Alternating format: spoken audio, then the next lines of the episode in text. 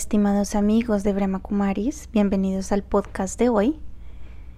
El respeto que me doy. Si tú deseas ganar mayor confianza en ti mismo o en ti misma, puedes empezar a agregar las siguientes prácticas diarias. Sin duda te ayudarán a incrementar tu autorrespeto y hará que puedas desenvolverte con mayor confianza dentro de tu entorno inmediato. Primero, retarte a hacer cada día algo más, algo que pensabas que es complicado. Esto si lo logras te llenará de poder y es la batería que te recargará en tu autorrespeto.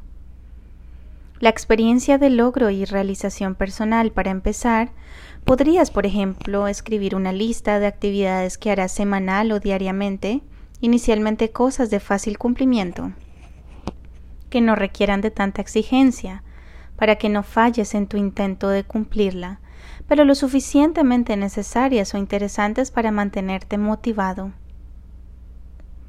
2. Cumplir las promesas.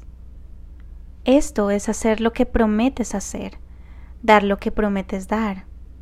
En la medida de tus posibilidades, no hacer cambios. Mantener tu palabra en tiempo y modo en la medida en que seas confiable para ti mismo, respetando el lugar y tiempo en el que realizas tus promesas y compromisos, mejorarás la percepción que tienes de ti mismo y con ella tu respeto y realización personal incrementarán. 3. Identifica cuáles son tus habilidades más notorias.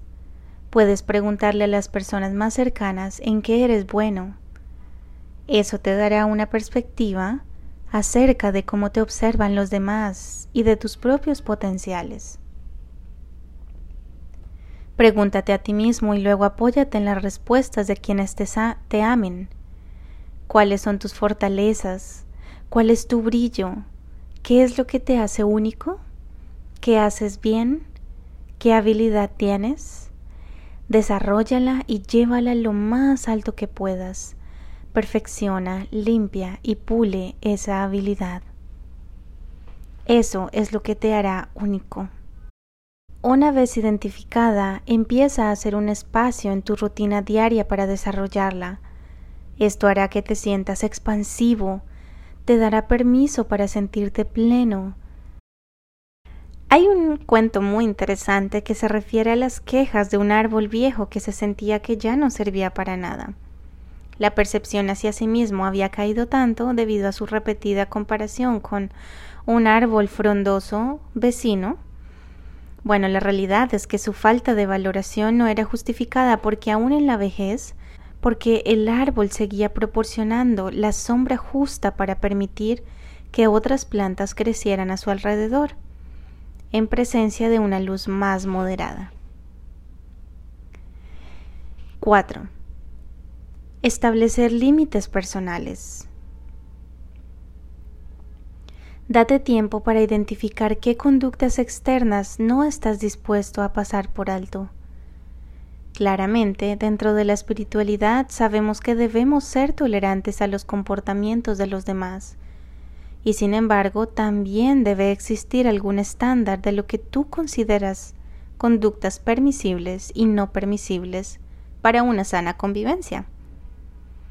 Es útil tener entonces un punto de referencia de buena conducta para hacer saber a los demás de una forma diplomática, adecuada y certera, cuando sus actos o conductas están empezando a alterar la armonía y buenas relaciones en general. Los seres humanos no somos un proyecto terminado, somos moldeables y estamos en constante aprendizaje. Es así como en muchas ocasiones y para el cuidado de las relaciones necesitamos expresar estos límites en forma adecuada. De esta manera hacemos valer nuestro derecho a un trato correcto. Entonces, para ir concluyendo, debemos tener la claridad que en todo momento estamos construyendo este halo de confianza y respeto alrededor de nosotros mismos y que en el proceso de incrementar esta experiencia de confianza son nuestros actos, nuestra actitud y comportamiento con los demás los que apoyan ese objetivo. Finalmente, hemos de reconocer que todo el éxito personal y la continua realización personal te darán un impulso extra en este desarrollo sano de la autoestima, el autorrespeto y la valoración personal.